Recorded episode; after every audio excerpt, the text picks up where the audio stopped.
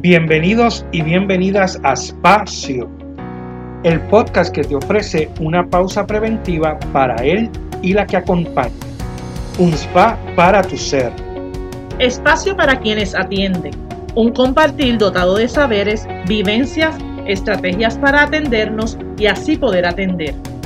Somos Melissa Matei y Rafael de la Torre. Somos Espacio. Un espacio para sanarnos. Hola, hola, saludos a nuestros seguidores y seguidoras de Espacio. Bienvenidos a nuestro quinto episodio de la cuarta temporada. Agradecemos todo el apoyo recibido. Continuamos con nuestro proyecto de compromiso y amistad al ofrecer un espacio de pausa y de respiro con algunas alternativas para poder enfrentar los retos de la vida de una manera saludable. Como todas las semanas, les saluda Rafael de la Torre junto a mi amiga, compañera y colega Melisa Matei. Saludos, Melisa. Saludos, Rafi. Saludos a todos nuestros seguidores y seguidoras. Recuerden buscarnos en las redes sociales por donde pueden encontrar todas las temporadas y episodios de Espacio. En Facebook nos pueden encontrar como Espacio Podcast, en Instagram como Espacio PR Allí encontrarán noticias sobre nosotros, sobre los episodios. Al tocar el enlace los va a redirigir hacia Spotify o Google Podcast y pueden escuchar el episodio seleccionado. También se pueden suscribir a nuestro canal de YouTube, Espacio Podcast, donde encontrarán los episodios desde la tercera temporada en adelante. Ahí les recuerdo que si ponen la campanita todos los martes cuando salga ese episodio, pues le va a llegar una notificación. Así que esperamos continuar con el apoyo de ustedes y seguir recibiendo sus comentarios, sus likes y sobre todo las ideas y colaboraciones para tener nuevos temas a desarrollar. Bueno, Melissa, hoy en este episodio comenzaremos a conversar sobre lo que es la depresión. Como saben, en nuestros cuatro episodios anteriores hemos desarrollado el tema de la ansiedad, pero ahora tenemos otro invitado de nuestro panel de expertos que nos estará hablando de la depresión. Él se llama Edgardo Reyes, quien labora en el Hospital San Juan Capestrano y ha sido un colaborador tanto como para Sandra, mi esposa, y conmigo en diferentes iniciativas en nuestros trabajos. Muy bien, Rafi, hoy soy yo la que me toca conocer al invitado, ¿verdad? Así que hoy conoceré un poco a Edgardo. Él nos va a estar compartiendo, como tú dices, un poco sobre la depresión, sus causas, el tratamiento y diferentes estrategias de autocuido. Recuerdo, Rafi, que nos decía la invitada anterior, o nos han dicho varios de ellos que la ansiedad y la depresión son como primas. Este, nos decía la invitada anterior que muchas veces las personas al no manejar la ansiedad terminan en depresión, así que eh, eh, hoy es Galdo, hoy es el, el, experto y él ya ahí no, nos estará diciendo. Este, Galdo, bienvenidos a nuestro espacio y gracias por tu tiempo y las aportaciones que desde ya sé que nos vas a estar dando. Saludos. Saludos, saludos, gracias por la oportunidad. Yo me río que cuando dicen experto, digo que expertos somos todos y siempre estamos aprendiendo también. Claro, claro. Bueno, pues Edgar. Sí, gracias por la oportunidad de estar aquí con ustedes. Claro que sí, gracias a ti por haber sacado de tu tiempo, que sé que eres una persona bien ocupada, así que muchas gracias. Y, y Edgardo, para empezar nuestro diálogo, eh, queremos conocer un poquito más sobre ti, que nos digas quién eres. ¿Quién es Edgardo Reyes? Mire, yo soy eh, esta persona que lleva 17 años en lo que es la salud mental, próximamente 18 He trabajado para diferentes sistemas de salud mental en diferentes plazas. Eh, una de mis formaciones es terapia recreativa. Eh, adicional a eso también pues tengo ¿verdad? Eh, especialidad en trastornos por uso de sustancias y, y, adicional pues soy un instructor certificado por más de 12 años en crisis, ¿verdad? Entiéndese la certificación internacional como instructor también. Tengo la certificación como instructor de auxilio en salud mental, tanto en adultos como en adolescentes como instructor. Eh, así que llevo ya unos añitos trabajando con, con, salud mental. Recientemente trabajo para el área de enlace a la comunidad del sistema San Juan Capestrano y ¿verdad? como enlace he podido ayudar a resolver los niveles de cuidado más altos en nuestro país a los diferentes profesionales, como entiéndase ya, Rafi, tú eres trabajador social, también los psicólogos, psiquiatras, ¿verdad? consejeros y todas estas personas expertas en el área de diferentes áreas de salud mental. Qué bien, eh, pues entonces creo que te unes, eh, ¿verdad? A lo que es esta tarea que hemos tenido eh, de seguir trabajando sobre el tema de la salud mental y sobre todo normalizando el asunto de atendernos, ¿verdad? Y de, cuidarnos. Bueno, pues Edgar, nos gustaría entonces que ya que conocimos un poquito de ti, nos pudieras eh, comenzar un poco a hablar sobre esto de la depresión. ¿Qué, ¿Qué, tú nos podrías decir Mira, es una de las primeras causas, ¿verdad? Por decirte la primera, porque como usted bien mencionado empezando el programa, los trastornos de ansiedad son la causa número uno a nivel internacional eh, de condiciones de salud mental. La depresión es la segunda causa a nivel internacional. ¿Y qué pasa con la depresión? Pues la depresión más conocida es la depresión mayor severa, como conocemos en Puerto Rico, a nivel internacional se le conoce como la depresión mayor, y dura por lo menos, en verdad, en cuestión de, síntomas en las personas, alrededor de unas dos semanas. Esto afecta a la persona tanto en su ámbito emocional, eh, a nivel de pensamiento, conducta y bienestar físico también. Yo digo que la depresión es este diagnóstico que literalmente afecta y se puede palpar a nivel físico y a nivel emocional. Yo creo que es una de las causas eh, pues también, ¿verdad?, que están bien ligadas a las personas que han tenido intentos suicidas, porque no todo el mundo que lo intenta lo logra y lamentablemente afecta también lo que es el sistema de la persona. Cuando digo sistema, estamos hablando, ¿verdad? Como la teoría, en, la cuestión de su núcleo, las personas que, que, están cercanos a él, tanto empleados o compañeros de trabajo, que se convierten en una familia extendida, como también sus familiares directamente y hasta aquellos que son, de, que pertenecen a su comunidad, como los vecinos. Así que yo creo que la depresión eh, es una de las causas principales de los problemas de salud mental que tenemos, ¿verdad? Tanto en nuestro país, Puerto Rico, como a nivel internacional, que he podido compartir con, otros profesionales del área conductual de otros países. También eh, la depresión está bien ligada a, algunos tipos de diagnósticos, ¿verdad? Lo que tenemos como condiciones comórbidas. Y entre ellos está lo que es el trastorno bipolar, que ustedes saben que tiene una fase depresiva también. También está lo que es El, el, desorden de, de, de estrés postraumático. También lo que es la depresión postparto, que sabemos que cuando hay algunas mujeres que después de haber tenido su parto han tenido sus situaciones. Y también tenemos lo que es la depresión estacional o desorden afectivo estacional, como conocemos por ahí según el DSM-5. Para, ¿verdad? para entender, la depresión tiene unas señales y síntomas que es bueno que lo entendamos a nivel de lo que es tanto conductual como, como bienestar, como se siente la persona, ¿verdad?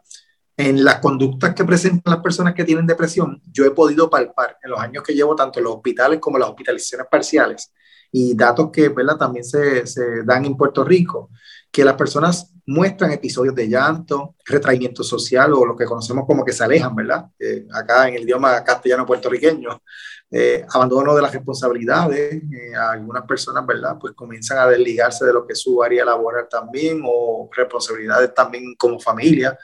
Eh, falta de interés en la apariencia personal. Tú ves que algunas personas se sumergen y no quieren salir del cuarto, no se quieren bañar, eh, ¿verdad? Eh, dependiendo del nivel y la severidad de esta depresión. pérdida de motivación, ¿verdad? Tanto por la vida como por actividades diarias y, ¿verdad? Extracurriculares con familiares o, o compañeros las personas empiezan a crear, ¿verdad? Aquellas personas que eran bien extrovertidas y eran bien de, movimientos bien rápidos, tú ves que hay un cambio físico en cuestión de su movimiento, tú lo ves más lento, eh, decaídos, como decimos nosotros por ahí, cabizbajos. Eh, y algunos, no todo el mundo, entran en lo que son los trastornos por uso de sustancias y empiezan con los consumos de droga o alcohol, que es el, el, alcohol es la droga que más conocemos, ¿verdad? Todos por ahí. Ahora la segunda que más conocemos, ¿verdad? Antes era la nicotina, ahora vemos el cannabis, que pues, va más de, de la mano de esto también. Dentro de la depresión, pues yo he podido también ver las señales y síntomas. Esas señales a nivel psicológico, pues como yo te mencionaba, está la ansiedad que usted menciona, la ansiedad es uno de los criterios más comunes en muchos diagnósticos. Y eso, de eso podemos hablar ya mismito con lujo de detalle. Dentro también está lo que es la culpa. Eh, hay personas que presentan depresión, pero de forma con sus mecanismos de defensa, como digo yo arriba, la ira que sabemos que es una emoción primitiva, pero hay muchas personas que lo sacan a pasear de vez en cuando. Está bien ligado a nuestro lóbulo prefrontal y como bien sabemos, ¿verdad? Pues muchas personas comienzan a tener episodios de alta agresividad o pobre control de impulso. Los cambios de humor, eh, la falta de respuestas ¿verdad? emocionales, sentimientos de incapacidad, baja autoestima están bien ligados a la depresión también. Eh, y falta de esperanza, irritabilidad, frecuencia de autocrítica, tenemos algunos que, ¿verdad? Tú ves que todos lo toman como algo que tú dices, estás haciendo esto bien, Rafael, y tú dices, sí, pero es que esto, sí, pero los sí, pero ya tú sabes que los sí, pero ya es como una justificación para que, mira, eh, la crítica. Sentimientos de culpabilidad, pesimismo, disminución de, de memoria, ¿verdad? Eh, concentración decisión está bien pobre en muchos de los casos que yo he podido ver, confusión, hay mucho eh, y, veo mucha confusión también tanto en los jóvenes como en los adultos. Y la depresión, la hemos visto, no tiene, no tiene edad, le da tanto a un niño, un adolescente, como un adulto o un adulto mayor, lamentablemente. Y en los peores casos, pensamientos de muerte y suicidio. Eso es usualmente los síntomas que presentan, las señales, las personas que, que nosotros vemos a diario que empiezan a mostrar, ¿verdad? Este tipo de diagnóstico y esos que están bien ligados a ellos. Bueno, mira, Edgardo, y a mí me gustaría diferenciar un poco eso, ¿verdad? Eso, eh, esas señales que estás diciendo, este, síntomas de lo que es la depresión como un trastorno, como una enfermedad mental. De, de esos momentos y esos episodios de tristeza que uno por cualquier situación, ¿verdad? Que haya pasado, uno puede entrar en estos episodios de tristeza, este, y cómo eso se diferencia de lo que realmente es una depresión o, ese, o esos episodios de tristeza que uno pudiera pasar, este, que no necesariamente eh, puede caer en un trastorno. Las cosas que usamos los profesionales, como bien tú sabes, Rafi, especialmente para saber si la persona está pasando por algún tipo de depresión, es los cernimientos que se utilizan, como el PHQ-9, que yo sé que muchos de ustedes conocen y es una herramienta científica. Así nosotros podemos ¿verdad? validar la ciencia cierta si la persona realmente está pasando por una depresión o simplemente está pasando por un momento de tristeza. Con todo eso, eh, las personas que atraviesan por momentos de tristeza sí arrastran en muchas ocasiones, ¿verdad? Unos principios de trastornos de ansiedad. Eso no significa que cumpla con todos los criterios según el DSM-5, pero sí hemos visto que con esos criterios, ¿verdad? Muchas veces personas, si no son atendidas de forma preventiva, pues arrastran y logran hasta llegar a lo que y cumplir con los criterios de una depresión. Como tú bien sabes, el que yo tenga síntomas no significa que yo tenga el diagnóstico.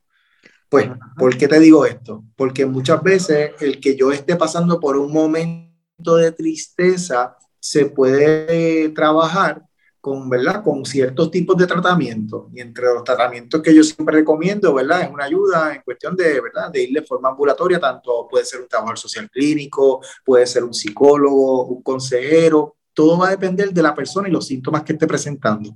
Cada caso es individual. Yo estaría mintiendo si te dijera, mira, todo el mundo puede ir a esta persona, todo el mundo eh, ¿Por qué? Porque cada profesional también, eh, no todo hace un clic, vamos en Puerto Rico, o hace un buen vínculo con todo el mundo.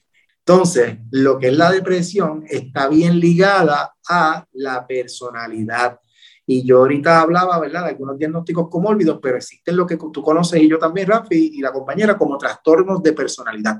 Si yo tengo un trastorno de personalidad, eh, por darte un ejemplo, uno de los más que se está presentando en Puerto Rico es el limítrofe o el que conocemos con el idioma como borderline. No sé si has escuchado de eso.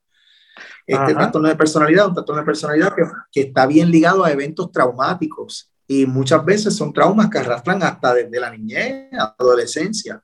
Pues sabemos que estas son personas que son irritables, bien impulsivas, ¿verdad? Tienen múltiples parejas, según ¿verdad? el diagnóstico y los criterios, y vemos cómo van arrastrando y van, ¿verdad? Lacerando y tienen unas lagunas muy muchos de ellos terminan eh, utilizando algún tipo de sustancia, como yo bien te mencionaba, y creando un patrón repetitivo, ¿verdad? En la conducta. Ahora bien, como yo te dije, cada caso es individual. Y esto yo te estoy hablando de los casos más severos que yo he podido palpar y he podido ayudar a nivel, ¿verdad? Hospitalario. Edgardo, este, quería, ¿verdad? Me, me, parece tan interesante. Yo estoy aquí este, como esponja, ¿verdad? Porque, pues, quizás no, eh, no es el área, obviamente es un área muy común, como tú muy bien dices, es, es algo que quienes estamos trabajando con personas sabemos que es otra de las áreas que tenemos que trabajar mucho, pero sí, sí, ciertamente pasa igual que con la ansiedad, que, que se confunden muchos asuntos o que, o que nosotros, eh, sobre todo lo que yo le llamo el diagnóstico popular, que cuando las personas están así o muy tristes o desanimadas o cansadas, pues puede venir alguien a decir, tú estás en depresión, este, o si de repente la gente no está animada en quizás vestirse o como normalmente, pues se utilizan, así como cualquier persona este, que sea muy activa, pues es ansiosa, pues de repente cualquier persona todo lo contrario, pues esta es tan depresiva, ¿verdad? Como utilizamos esos conceptos como, como erróneamente de forma cotidiana. Pero entonces quería, quería así preguntarte en momentos, ¿verdad? Tan duros como los que estamos viviendo, en, en, situaciones de pérdida, ¿verdad? Que es otra área que es tan complicada. ¿Cómo, cómo uno puede este, identificar? Pues mira, que es el tiempo propicio para, para el manejo de ese duelo o de esa pérdida y, y hasta dónde entonces hay que poner las alertas porque ya entonces la situación, ya sea con, con el duelo, con la con la perdí el trabajo, bueno, duelo de todo tipo.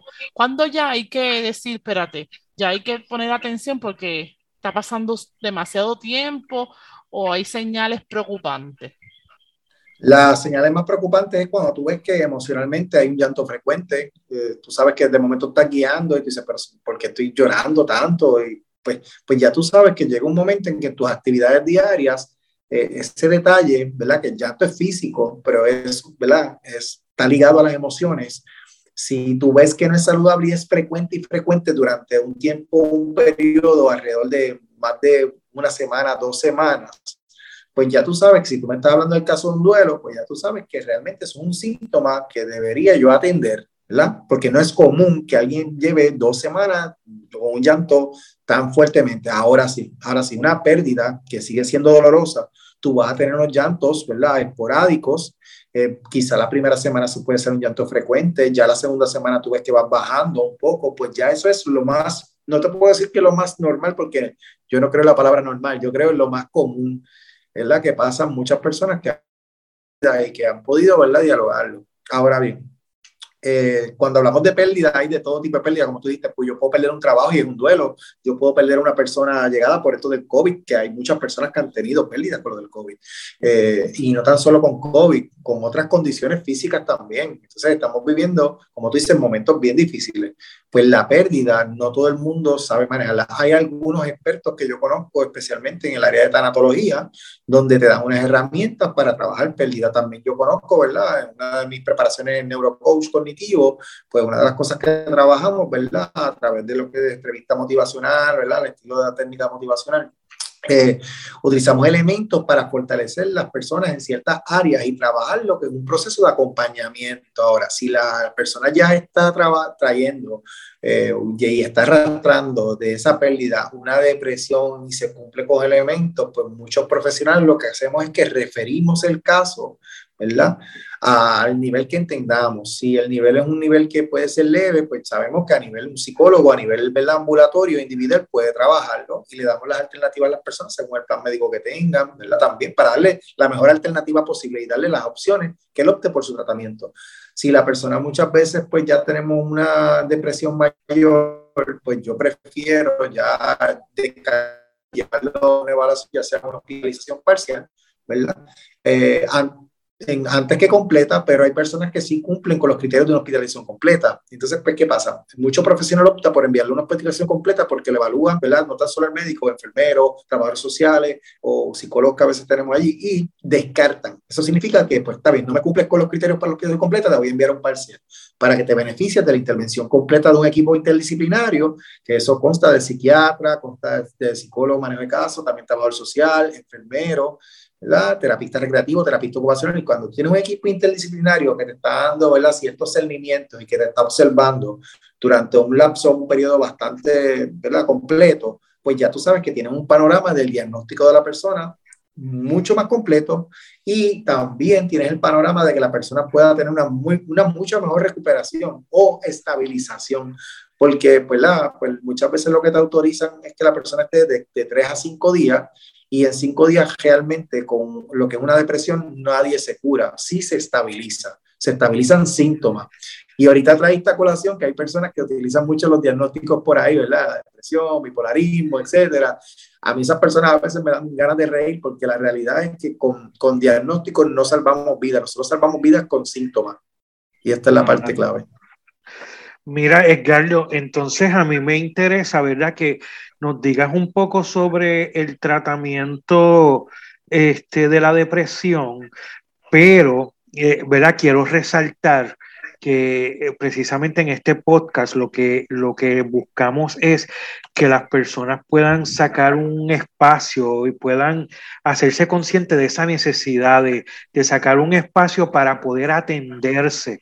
Entonces, además del tratamiento, eh, ¿verdad? Que, que eh, el, tratamiento médico que se supone que, eh, que tiene la, la depresión médico y psicológico, este, ¿qué, qué cosas de autocuido, ¿verdad? De, podemos hacer... Preventivas, para, ¿verdad? Para prevenir, exacto, más, más de prevención de, de, la, de la depresión para no llegar ¿verdad? Si empieza con una tristeza, ¿verdad? Una situación, hablaba de un duelo, Melissa, este, eh, eh, que no tenga que llegar a una depresión mayor. Mira, eh, Rafi, me pasa esto bien común. Voy a empezar desde, desde, mis charlas y conferencias. Yo llevo ya más de 13 años dando conferencias, ¿verdad? Por todo Puerto Rico y he tenido algunas conferencias a nivel internacional. Pero nada, te, te digo esto porque es curioso el que muchas veces cuando yo hablo con las personas que han recibido tratamiento en depresión, tú ves que las personas optan por una sola cosa. Yo creo que uno debe optar según, ¿verdad? Cada caso es individual, pero uno debe optar por, por lo mejor, por darte un ejemplo. Yo tengo pacientes que me dicen, Ricardo, estoy yendo a mi psiquiatra, chévere. Y, y las terapias, ¿cómo te va? ¿Qué terapia, Ricardo? Eh, pero no vas tampoco a tu psicólogo, a tu trabajador social o a consejero, no vas a ninguno de ellos. No, no, no, Carlos, yo prefiero el medicamento. Ah, ¿y cuánto llevas en tratamiento? Tache, Carlos, llevo en tratamiento 15 años. Ok, pero entonces, una de las cosas que yo le digo a las personas es que lo más preventivo, aunque no lo crean, son las terapias, especialmente las terapias que a, nivel cognitivo-conductual, ¿verdad? Que sabemos que son una vertiente, pero eh, cada profesional usa sus elementos y coge de la cognitivo-conductual, coge, ¿verdad? De la terapia racional emotiva, aquellos que son impulsivos, de Albert Ellis, cogen de momento técnicas de mindfulness, que sabemos que es experimentar el momento presente, el aquí y ahora mejoran con esas técnicas, ¿verdad? Se llaman técnicas por que no son, no son terapias en, en, su... Las terapias se añade la técnica y de ahí, a partir de eso, es que tú trabajas con el participante o paciente. Por darte un ejemplo que tú bien conoces y, y la compañera también, las personas siempre andamos preocupados por el pasado o por el futuro. Pero ¿qué pasa cuando tú llevas a una persona en terapia a experimentar el momento presente? En ese momento tú ves que con la, con la terapia que le estás dando, dejan de, de, pasar por ansiedad, no mueven la pierna, no se comen las uñas, pues ya tú estás viendo un notable cambio a nivel sintomatológico físico de la persona. Y dices, ah, y tú cuando lo llevas a hacer introspección durante la terapia, dices, mira, ¿te estabas comiendo la uña? No. ¿Y tú estabas pensando en el problema que te trajo aquí? No. Ah, ¿y qué fue lo que hicimos diferente? Edgardo, empecé a vivir el momento presente, aquí ahora contigo, para que tú veas. Entonces, eso es una de las cosas que se utilizan a nivel preventivo. La terapia recreativa, tú no tienes que realmente buscar un terapista para hacer terapia recreativa. Podemos ver, como estamos viendo ahora mismo, escuchando tu programa, Rafa, con el YouTube y utilizar cosas bien positivas. Pero ¿qué pasa? Muchas de las personas que padecemos de este diagnóstico, cuando tú le preguntas si ellos cómo trabajan su autoestima, pues lamentablemente de momento, y yo hago esta anécdota, ¿verdad? Y se van a reír ustedes también. Cuando me paro en mis conferencias, yo vengo y le digo, miren acá, ¿ustedes se acuerdan cuál fue la primera novela turca que existió en Puerto Rico? Sí, Famagul, esto y lo otro. Y perdonen, estos anuncios no pagados, ¿verdad? Pero les traigo esta colación les traigo esta colación porque cuando yo le pregunto a las personas, ¿qué tú haces para el autocuidado? Ay, Carlos, después de trabajar yo llego a las 7 de la noche y pongo una novela turca. Ok, vamos a, vamos, vamos a desglosar esta novela turca. Les pregunto, la novela turca, el sonido, la música, es como unos violines. Sí, Edgardo. ¿Y con qué lo asocias? Ay, unos violines bien tristes. Yo lo asocio con tristeza. Ah, tú lo asocias con tristeza. Y después le pregunto, y viene acá, y usted ha visto de momento que usted pone esa novela a las 7 de la noche, ¿verdad? Que es cuando uno busca ese espacio como para descansar, relajarse. Sí, Carlos, tiene toda la razón. Y en la novela, usted está esperando que pase algo malo, ¿verdad? Porque es como un suspenso, como una tensión. Y dice, sí, Carlos, es verdad. Estoy esperando que pase algo al protagonista o a la protagonista. Y yo le digo, ok. Entonces, usted me están diciendo a mí que asocia los violines con música de tristeza y después me dice a mí que estás esperando que le pase algo malo al protagonista o a la persona que tanto quiere, ¿verdad? Eso significa que esto es el nuevo Romeo y Julieta. Sí, Edgardo, tienes razón. Y te pregunto, ¿tú duermes bien por la noche? No, me levanto mucho, me pasa esto, lo otro. Y yo le digo, ok, pues entonces tú estás trabajando a nivel preventivo con tu higiene del sueño. Tú te estás dedicando tiempo en actividades sanas y saludables realmente. Es como cuando nos acostamos, Rafa, ¿verdad? y viendo las noticias a las 11 de la noche pues te pregunto, ¿cuántas noticias buenas de la cantidad de noticias que dan realmente son positivas? Exacto, exacto que si te sigo en lo que estás diciendo, es que al igual que hemos visto, en, ¿verdad? Yo creo que en todo el podcast, de cierta manera, hay una gran responsabilidad personal en términos de, de, de, prepa, de sacar espacios, ¿verdad? Que es lo que nosotros proponemos, de sacar espacios. Y, y yo diría con lo que tú nos estás planteando, de, de además de, bueno, yo como que añado algo, además de buscar cosas, yo debo eliminar. Hay ciertas prácticas que si no me hacen bien, pues debo eliminarlas, ¿verdad? Porque si yo estoy viendo algo que no me deja dormir y sabemos que dormir es una de las mejores cosas para cualquier situación emocional, pues entonces es empezar a, a, tomar decisiones, ¿verdad? De cierta manera, decidir qué cosas van a estar bien para mí y qué cosas no. Mira, dormir está bien, siempre y cuando tú no excedas de las horas de sueño realmente, y eso lo sabemos. Eh, también ver televisión no está mal, pero tú le preguntas a las personas y dices, mira, yo me dedico tiempo los fines de semana, o sea, pasas una semana bien apaleada, cogiendo cantazos, como digo yo, a golpe limpio, para después dedicarte tiempo y ¿qué haces? Pues me voy a chinchorreal, Edgardo, me voy a chinchorreal. Ay, ¿qué hay? ¿Qué, qué en chinchorreo? Pues me meto cuatro palos y soy feliz de la vida. ok, pues tremendo, tremendo, vamos bien. Pero cuando yo le enseño en mis conferencias y actividades cosas sanas y saludables, saco el niño muchas veces interior que tienen los adultos. Y tú llegas a ver cómo simplemente yo estoy utilizando últimamente una técnica que ustedes dieron el otro día. Yo me certifique también en risoterapia. Y dentro de la risoterapia, una de las actividades que yo hago es un cuento, un ejercicio adaptado a través de un cuento. Si yo le digo a las personas, vamos a hacer ejercicio en medio de una conferencia, una charla, se, me miran para atrás y dicen, este está, este está malo porque no todo el mundo le gusta el ejercicio. Sin embargo, cuando lo hago a través de un cuento y empiezo a enumerar el personaje, las personas se ríen tanto que yo, tienen que ver cómo sueltan los bastones y empiezan a hacer actividades, a pararse de la silla y de momento yo lo miro y digo, ¿y tu bastón dónde anda? ¿Lo dejaste jangueando? Y empiezan a reírse también, tú sabes. Y una de las cosas que yo creo a nivel preventivo es que también tenemos que hacer actividades que nos hagan sonreír creo que hay demasiadas personas serias en, nuestro país, serias, amargadas, eh, y, ¿verdad? Y, no te lo digo en el mal sentido, te lo digo es que muchas veces como no nos dedicamos el tiempo adecuado, pues claro que nuestros mecanismos de defensa van a estar arriba. Tú llegas a tu casa y quieres comerte a tu esposa en cuestión de la forma en que le hablas, los estilos de comunicación. Mira los casos por violencia de género. La mayoría comienza por los estilos de comunicación, porque no se saben entender. Cuando tú le explicas a mis pacientes, yo con mis pacientes le digo, mira, ustedes sabían que según los Gotsman, 70% de las cosas no tienen solución, solamente 30% tienen solución de las cosas entre la familia y la pareja, según los Gotsman, no yo. Y digo, ah, Carlos, son datos científicos. Y dice, sí, eso me lo enseñó el doctor Miguel Pagán, ¿verdad? para que, para que después lo conozcan, excelente persona. Y una de las cosas que cuando las personas entienden que 70% no tienen solución de las situaciones, pero 30% sí, las personas cuando se enfocan en el 30% comienzan a desarrollar tolerancia, comienzan a hablarse de una mejor forma, dejar los mecanismos de defensa para un lado, y, la tolerancia es bien importante porque cada persona somos distintas, aunque vivamos, llevamos 30 años viviendo, somos distintos, siempre va a salir a pasear nuestra personalidad. Bueno, pues entonces, Edgardo, ya estamos finalizando el episodio y, queremos, ¿verdad? Así como, como a manera de conclusión, eh, ¿qué, ¿qué, le podemos decir a nuestros, a nuestros seguidores y seguidoras que nos están escuchando? Eh, como mensaje final para eso, para vivir de una manera, así como estás diciendo, más sonriente, este, sana, sana, me gustó mucho. Sano, Exacto, este, y que no caigamos en estas enfermedades y trastornos que nos llevan este, pues a tener que buscar otro tipo de ayuda. Bien simple, Rafi. Dedicarte tiempo. Dentro de dedicarte tiempo, saca por lo menos, ¿verdad? Yo siempre recomiendo a mis pacientes 15 minutitos de lectura diario, 15. O si entonces no te gusta leer, mira, ponte una película o una serie que te genere comedia, que te genere endorfina, que te rías, que la puedas compartir con tu pareja, con tu familia, eh, o, niños que tengas cercanos. Algo sano, eh, menos veneno, mejor todavía, porque cuando tú te ríes, tú generas esas endorfinas y tú empiezas, ¿verdad? Te, pueden hacer el chiste o te pueden estar burlando y tú, tú lo toleras, ¿entiendes? De eso se trata, de tú generar cosas buenas en ti.